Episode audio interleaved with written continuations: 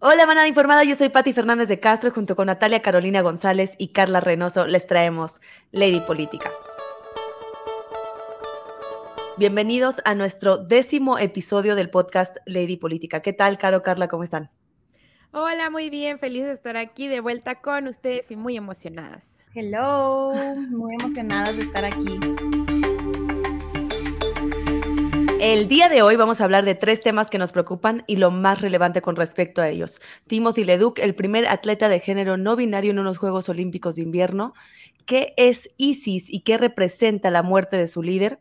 Y finalmente, la pelea entre AMLO y Loret de Mola. Les cuento que el patinador de hielo Timothy Leduc del equipo de Estados Unidos se convirtió en la primera persona no binaria en competir en unos Juegos Olímpicos de invierno. Se identificó públicamente como gay a los 18, pero hasta el 2021 manifestó que no se identifica exclusivamente como hombre o mujer, es decir, que se considera de género no binario.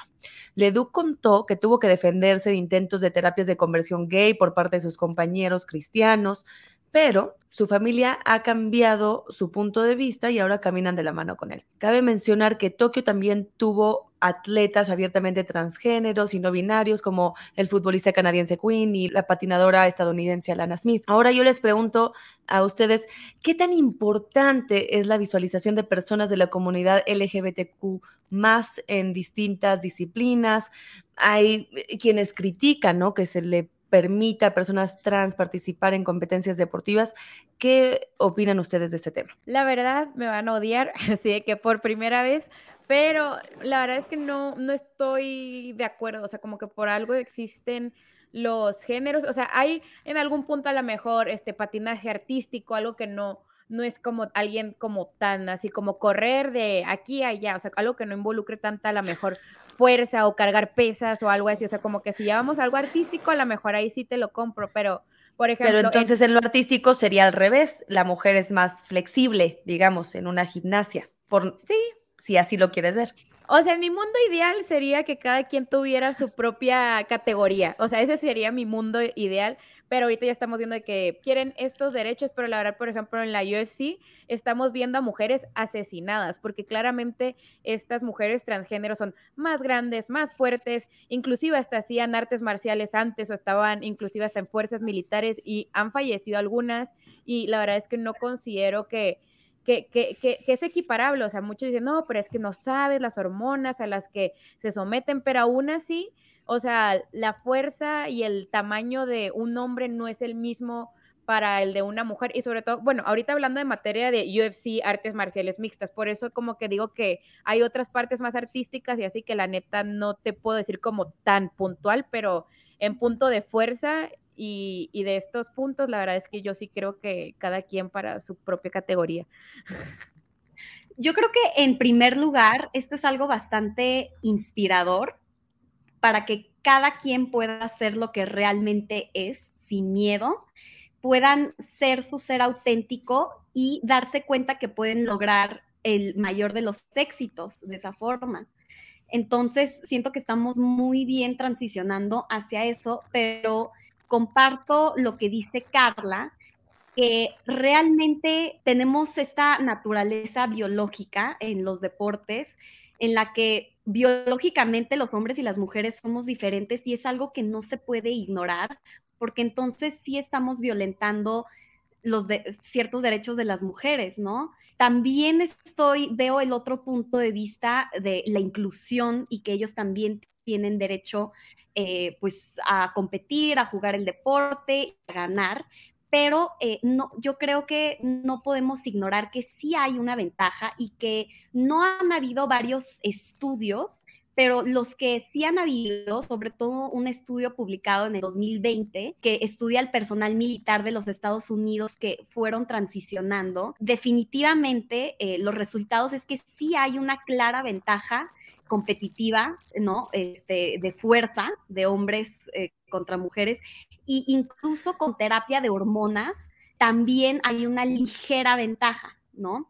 Y los que están muy a favor de este tema que aunque haya una ventaja, de todos modos, pues deben de competir y que pues ganen y no importa, pues hay que valorar qué, qué, qué, es lo que nosotros como sociedad vamos a priorizar, ¿no? Más, porque esa es una pregunta de qué nos importa a nosotros eh, priorizar más, ¿no? Esta eh, inclusión, ¿cómo se arregla este problema? Es algo complicado. Claro, y, y mira, la verdad es que yo siempre fui de esa idea, ¿no? De si somos diferentes biológicamente y eso crea una ventaja competitiva para un género sobre otro, es sumamente difícil ponerlos, eh, equipararlos, ¿no? Y, decir, bueno, que empiecen desde el mismo lugar y que compitan unos contra otros, cuando claramente algunos tienen una ventaja sobre otros. Sin embargo, también creo que es importante esto de la inclusión, ¿no? Y, de, la diversidad en todos los ámbitos para que se sientan, para que la comunidad LGBTQ se sienta incluida, se sienta respetada, se sienta que es, parte. Entonces, creo que va a ser algo que no es blanco y negro, ¿no? Y que es sumamente difícil de legislar y que vamos a ir viendo poco a poco, ¿no? Estamos viendo ya diferentes atletas, estamos empezando a, verlo abiertamente, no que no existía, sino que no lo veíamos. Vamos a entender justamente qué hacen estas terapias hormonales, de testosterona para uno, no hormonas para otros. incluso con las terapias hormonales, eso han descubierto que no cambia la estructura ósea con la que uno nace. Entonces, claro, de alguna manera también te podrían decir que la estructura ósea o sea, lo único que yo argumento, no, es que esté a favor o en contra, simplemente creo que es un tema muy gris, es que la estructura ósea también es diferente dentro de razas, por ejemplo. Entonces, también te podrían decir que hay una ventaja física dependiendo de tu raza. Eh, lo cual es cierto, ¿no? De alguna manera también vemos gente más alta en, que, que, te ayude en ciertos deportes y eso depende de, tu raza. Entonces creo que va a ser... Igual. O sea, no, no, no es igual, lo de las razas y lo del el sexo biológico. El género. No es igual, porque un, hay mujeres más fuertes que hombres, sí, pero en promedio... Es raro, es raro. Es raro, pero en promedio, pero aquí hablando de promedios, eh, un hombre siempre eh, tiene esta ventaja en contra de una mujer. Y, y, ¿por qué lo digo? Porque no vemos a hombres trans haciendo lo mismo en, en competencias eh, de hombres. Ellos Fíjate que es raro. O sea, sí hay, hay un nadador. Sí hay, pero, no lo Es raro. Es raro. Y el nadador. Es muy raro, es muy raro. El caso de Lía, el caso de Lía, ella compitió en la categoría de hombres en natación y imagínense, ranqueó el número 462. Es de acuerdo, es brutal la diferencia. ahora compite como mujer y es ranqueada como la número uno. Y claro, y, y, es sumamente brutal también decidir, entonces, ¿por qué ella sí decide competir con, como mujer. Y ahí yo creo que es donde entra eh, lo importante, es por qué lo estás haciendo. ¿No? Y por qué estás, que, bueno, eso ya es una cuestión de intenciones que nunca vamos a saber y no podemos legislar.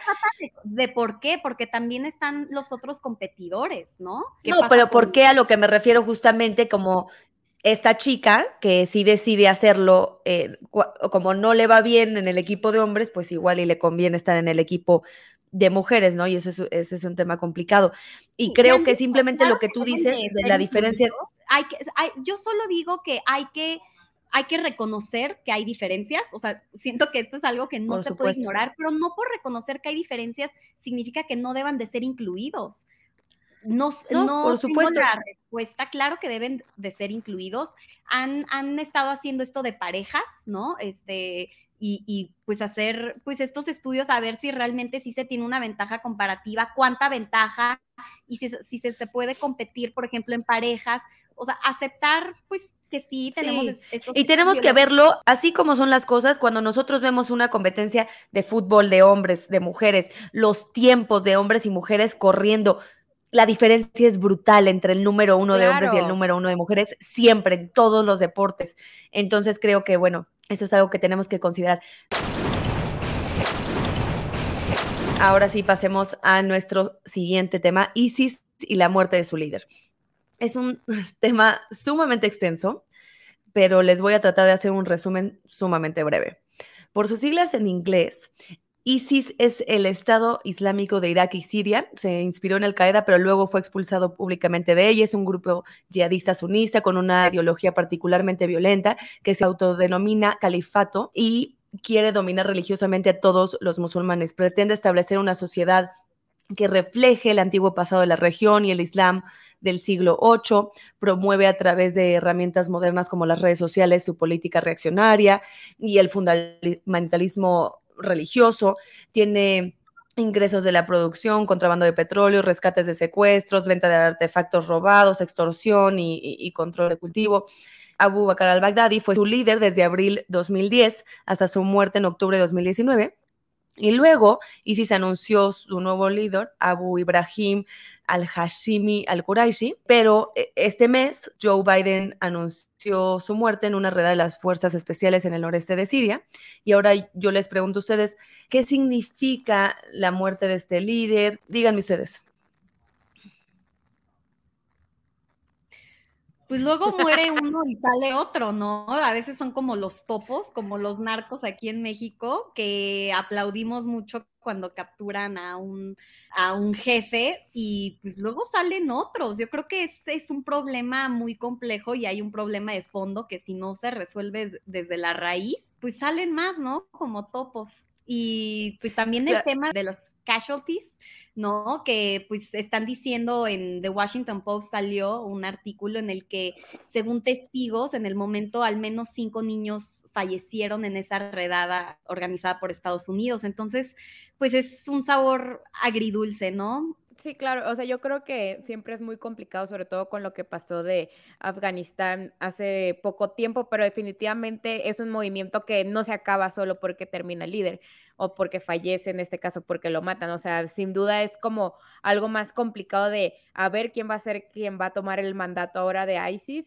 Dicen que va a ser el círculo íntimo de Baghdadi, según los prófugos que aún siguen por ahí, pero no es algo que matas al primero o la abeja reina y que ya es algo que se acaba. Sin duda va a ser un problema que va a seguir contendiendo en el mundo por bastante tiempo. Y justamente, pues bueno, en, línea con lo que ustedes dicen, matar a un líder terrorista es una victoria estratégica, es decir, que mm, e, es como el azúcar, nuestra metáfora es temporalmente satisfactorio, pero ofrece poco sustento a largo plazo. Entonces sí creo que ¿Qué significa? Pues esto no, no va a acabar, ISIS no se va a acabar, ISIS continúa, eh, de alguna manera puede mostrar una debilidad, ahorita probablemente se van a mantener fuera de los medios, podría ser, es lo, es lo que se especula, pero pues creo que, que tendremos, tendremos que ver más adelante. Pasemos a nuestro tema central. Vamos con la controversia que ha inundado las redes sociales en nuestro país qué sucedió entre el periodista Carlos Loret de Mola y el presidente Andrés Manuel López Obrador en las últimas semanas.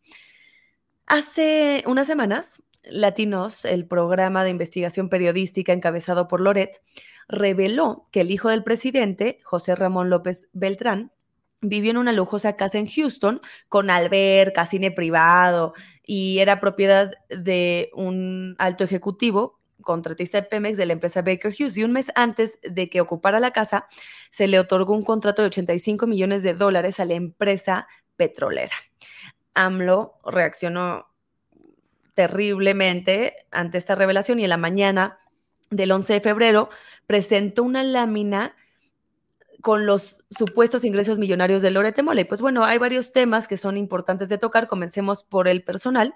El presidente expuso a Loretti y a su familia, poniéndolos a la merced de la delincuencia. Y, como lo platicamos en el podcast pasado, el país está registrando un récord histórico de periodistas asesinados. Vamos a recordar que van cinco en poco más de un mes. Muchos periodistas arriesgan su vida todos los días con tal de defender la libertad de expresión. E, este caso en lo particular es preocupante eh, en el aspecto profesional también, porque ¿qué representa este acto del presidente para la libertad de prensa y para todos los periodistas? ¿Fue un acto de poder para intimidar a todo aquel que pretende criticarlo? Definitivamente ya hemos hablado en este espacio que, que, no se ha abierto mucho AMLO a, pues a que los periodistas hablen y sobre todo Loret, o sea, con Loret desde que empezó lo de la casa han sido como, ya, creo que llevamos para el mes que todas las mañaneras va y busca hablar algo de Loret, pero ahora hablar exactamente de cuánto ha ganado y decir como que, ah, me llegaron las pruebas, o sea, como que está muy cañón y ahorita, por ejemplo, la verdad es que varios periodistas, bueno, muchas personas hemos estado del lado de Loret y ni siquiera hablando como que estemos a favor de lo que piensa o de lo que dice, sino como de por qué existe una persona que no es funcionario público, que están mostrando exactamente lo que gana y que de verdad es un linchamiento por parte de, del presidente. O sea, estaba hablando con unos amigos de, pero ¿qué puede hacer Loret? No, pues puede ir a estas dos instituciones, sacar su demanda, pero pues da igual porque la realidad es que AMLO es el que dirige estos dos cuerpos.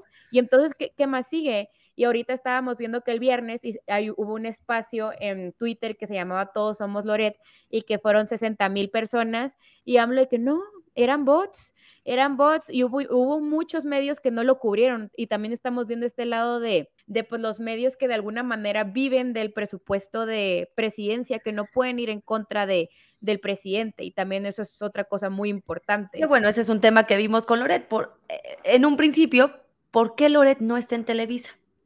¿No? Eh, solo es un tema a considerarse. Sí, claro, sí, claro. O sea, no, no está en Televisa y, y, dice, pero es que yo no entiendo por qué anda publicando si se les paga. Así como de, yo estoy pagando mi cuota a los periodistas para que hablen bien de mí y entonces por qué la gente está hablando mal de mí. O sea, de verdad está muy mal. Es que sí es un tema complicado, ¿no? Como en Estados Unidos vemos eh, medios que estén polarizados pues de alguna manera en México vemos medios, perdón por así decirlo, pero que pueden estar comprados, eh, o eh, si no comprados, que dependen de alguna manera del gobierno. Entonces es sumamente complicado estar en contra o hablar mal de un gobierno cuando reciben subsidios o simplemente por imagen, ¿no? Y por la relación que tienes con tu gobierno. Claro, y sabes que es muy raro como que en temas de, o sea, en teoría el gobierno tiene que pagar a la televisión y a radio y a varios medios públicos como para que se funden y hagan investigación, pero con el periódico no pasa. O sea, súper raro, o sea, como que el periódico que es súper importante no se le paga y entonces el periódico sí vive de este presupuesto de presidencia. Entonces, como que también está muy complicado juzgar al, al pobre que de todas maneras ahí están luchando por sacar una mini nota y los están matando, entonces es muy complicado. Y aún así, AMLO buscó hablar con INAI para pedirle investigar los bienes a Carlos Loret de Mola y lo acaban de rechazar. O sea, como que todo y no se acaba ahí, o sea, como que llega la mañanera y dijo así de que no, yo, ah, porque aparte también ya le están sacando de, de pues los periodistas que sí, qué onda, que, o sea, aparte de lo de Lorete, pues están falleciendo. No, pues aquí los cuidamos, según él, aquí los cuidamos, hagan lo que hagan. Claro que no, claro que no los están cuidando.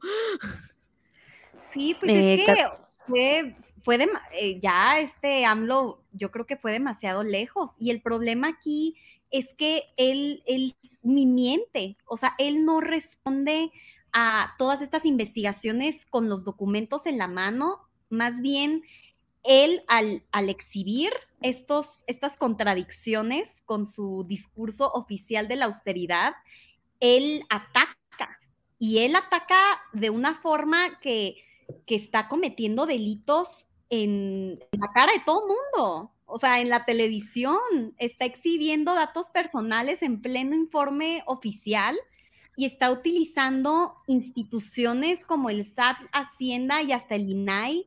Simplemente es algo que no le corresponde.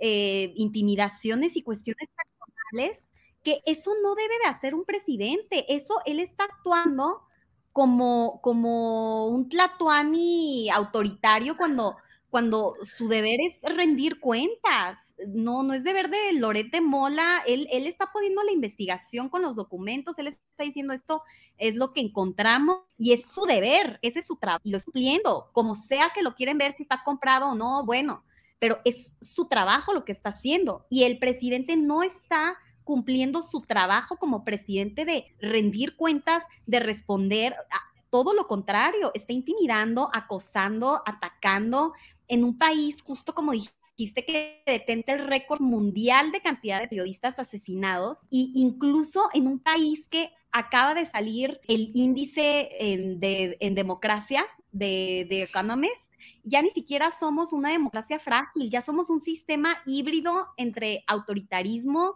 y, democracia frágil. Y no, estamos yéndonos por ese senderito y así nos está. Y a ver dónde vamos a llegar. Llevando. Oigan, pues, bueno, para sumarle todo esto, AMLO dijo que la información se le había entregado una persona ajena a la administración pública, solicitó la ayuda del INAI para verificar si era cierto, Loret dijo que eran datos falsos.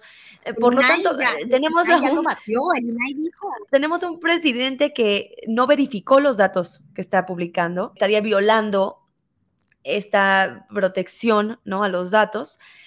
Y si son falsos, solamente está difamando y poniendo en riesgo al adversario. Entonces, ¿no? Pues, ¿qué nos dice esto de, nuestro presidente?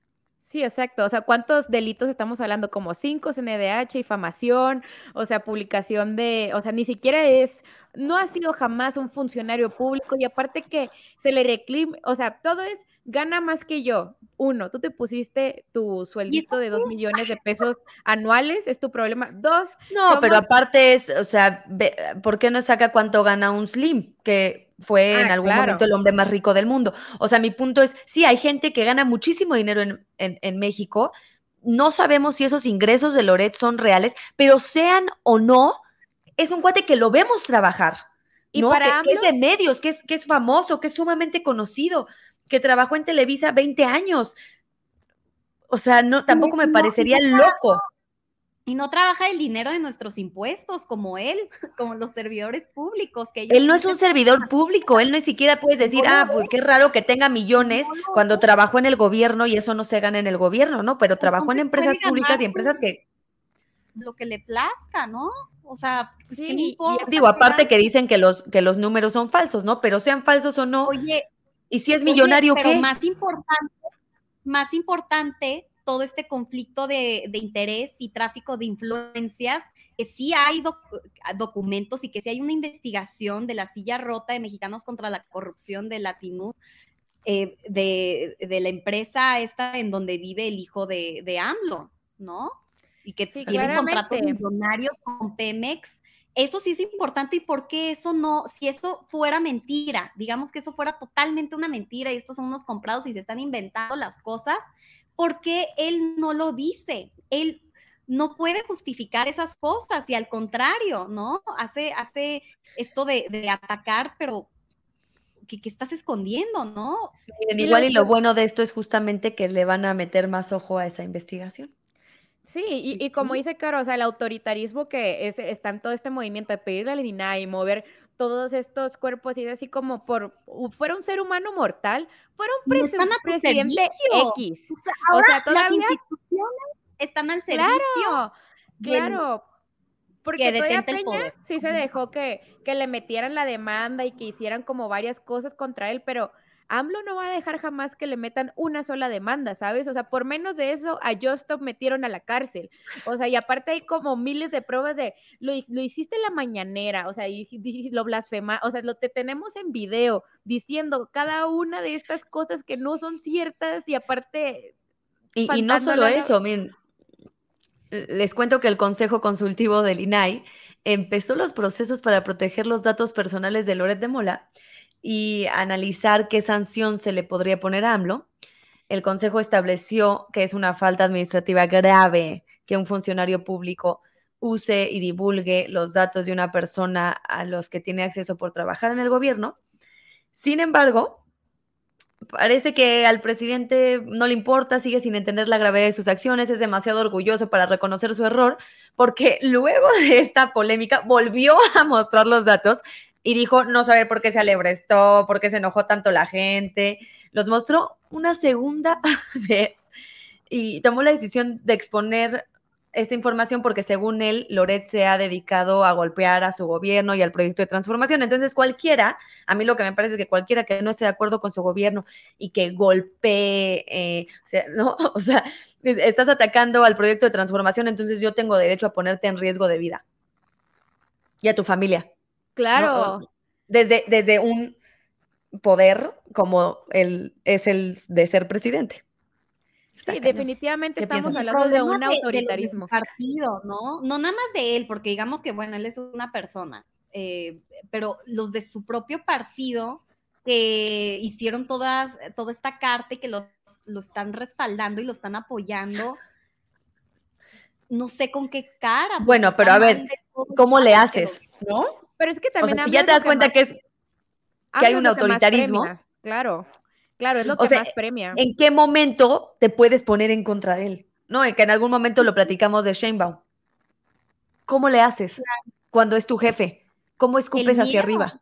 El miedo y el, sí, y es, es un dictador. Es difícil, o sea, me cuesta más trabajo culpar a esas personas, porque de alguna manera yo no sé si esa es, e, esa es su única fuente de ingreso, esa es su chamba, esa es su reputación, su prestigio. Y sí, está mal, porque estás yendo en contra igual y de tus ideales, pero no, se, me hace, cañón que los otros presidentes no hayan sido así y que sean como más conscientes de el civismo y de la ética en general y que él sea, ah, me lo paso todo aquí, yo soy maduro aquí, todo, o sea, ¿cómo? ¿Sabes? ¿Cómo, dices? Ah, no me importa nada. Yo quiero saber qué le dice su asesor en las mañanas. ¿Quién es su asesor? ¿Quién es su asesor? Eso es lo que yo quiero saber, o sea. No nadie. Yo creo que él ya está en su pues, mente de fantasía.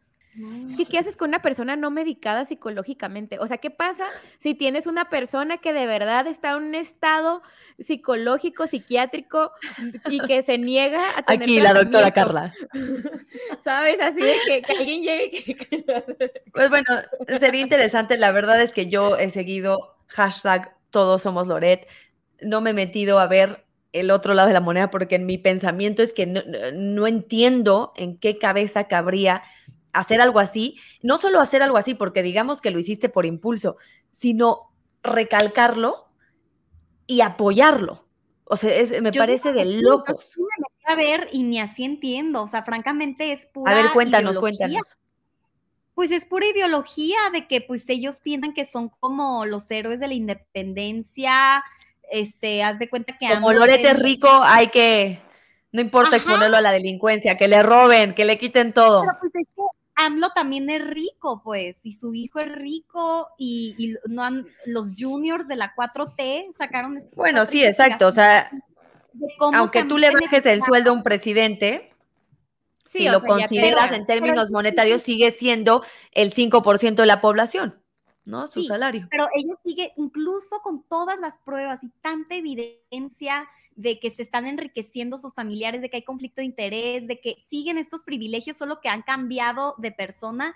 No importa porque la verdad es, ya no importa, es el discurso, es la ideología que, que transforma y cambia la realidad, porque ya no importa si cuántos documentos o pruebas tenga, él no tiene ni pruebas ni nada, eh, no tiene nada y de todos modos está difamando y está calumniando, entonces ya ni siquiera se trata de eso, ya estamos en otra dimensión. Por supuesto. Pues miren, ya cada quien tendrá que seguirlo por su cuenta, ver qué piensan. Eh, pero yo lo único Loret. De mi parte, pues justamente yo, eh, como he, tenido experiencia como periodista, no hay manera. Ah, uno tiene, tengo que apoyar la libertad de expresión, pase lo que pase la libertad de prensa y lo que le están haciendo, lo que le hizo a Loret me parece que no tiene nombre. Pero bueno. Exacto. y eh, como periodistas queremos decir que ojalá ganemos lo que gana Loret, porque déjenme decirle que es un trabajo no muy bien remunerado. O sea, lo que él ha logrado lo logra uno en un millón. eso también es totalmente cierto. Lo logra uno en un millón, pero muy merecido. Claro. Muy merecido Loret.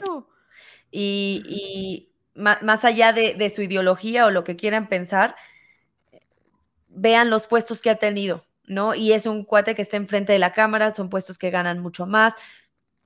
Va, más allá del dinero que pueda tener, ¿no? Es, es un cuate sumamente profesional.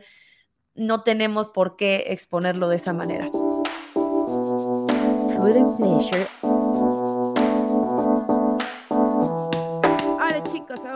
empezando con unas noticias más deliciosas y yendo un poco a este lado pakistaní. Vamos a hablar de Tandor. ¿Ustedes han ido a Tandor? Creo que sí, ya no me acuerdo. Es un lugar hindú, India, Pakistán, ay, no sé cómo decirlo, India y Pakistán. Es, un lugar donde hay mucha cúrcuma. Está en Anzures. siento que ya fui. Está como en, entre medios. La verdad es que está como muy trendy. Y ahorita acaba de renovar su carta. Este es el restaurante del chef Riaz Hamad Siddiqui. Y, y justamente se especialista en, en estos en estos aromas de especies, color vivo de cúrcuma, texturas de yogurt y todo este rollo, la verdad es que me falta mucho conocer e, esa comida, como que luego no soy tan aventurera con la comida como debería, pero si ustedes quieren ser aventureros con la comida, les recomendamos este lugar que se especializa en comida de Medio Oriente y llega con unas nuevas, ahorita una sopa de mazor dal, que son como especias con menta, fenogreco, además de lenteja y crema de mantequilla. Ay, jole. Sí, y ahorita, sí, y, aparte, ay, me encantó esos lugares, lo único que luego es así, es como que comes y luego ya hueles a lo que comes, está cañón. Así como dicen que los mexicanos olemos spicy. Ataco, ataco. Destila por tus poros todo el sazón. Claro. Pues si uno suda lo que come, claro, vas, vas a oler, si comes muchas especies, pues es natural. Exacto, no, y es que está en cañón, le pones poquita cúrcuma y ya se pintó, todo es como muy naranja, amarillo, fosfo, pero... Aparte es súper saludable, tiene muchísimos beneficios, chequenlo ahí en el internet. Sí, y aparte le da mucho, mucho, mucho sabor a la comida. Ustedes cuando estén cocinando, échenle tantita cúrcuma y ahorita también estrenaron unos lamb ribs, que son unas costillas de corderos bañadas en salsa es muy bueno. Y un chamorro de cerdo al curry almendrado que también se los recomendamos mucho. Y son los, uno de los nuevos platillos del chef Ríez, el del lugar Tandur, que está ubicado en calle Copérnico 156 en Anzures, para que vayan a darle una vuelta. Y para cerrar con broche de oro, pide tu helado artesanal de chai. Uf, eso es lo que más se me antojó. Suena buenísimo. Pues ya tendremos que ir, chicas. Rico. Desafortunadamente ya llegó la hora de irnos, pero le quiero agradecer a nuestra productora Alondra Maradiaga y a Carla, a Caro. Por supuesto, me encantó compartir este espacio con ustedes. A nuestro público, los invito a escucharnos, apoyarnos y a criticarnos mientras hablamos de los temas más relevantes del momento en México y en el mundo. Cuídense Les mucho. que sigan con nosotras eh, participen con nosotros para que más allá de un podcast esto sea una comunidad. Estamos en Facebook, en Twitter, nos pueden escuchar desde Spotify, YouTube y Amazon Music. Cuéntenos qué nos pareció y qué piensan ustedes de los temas que discutimos. Nos vemos la próxima. Bye. Ah, bye.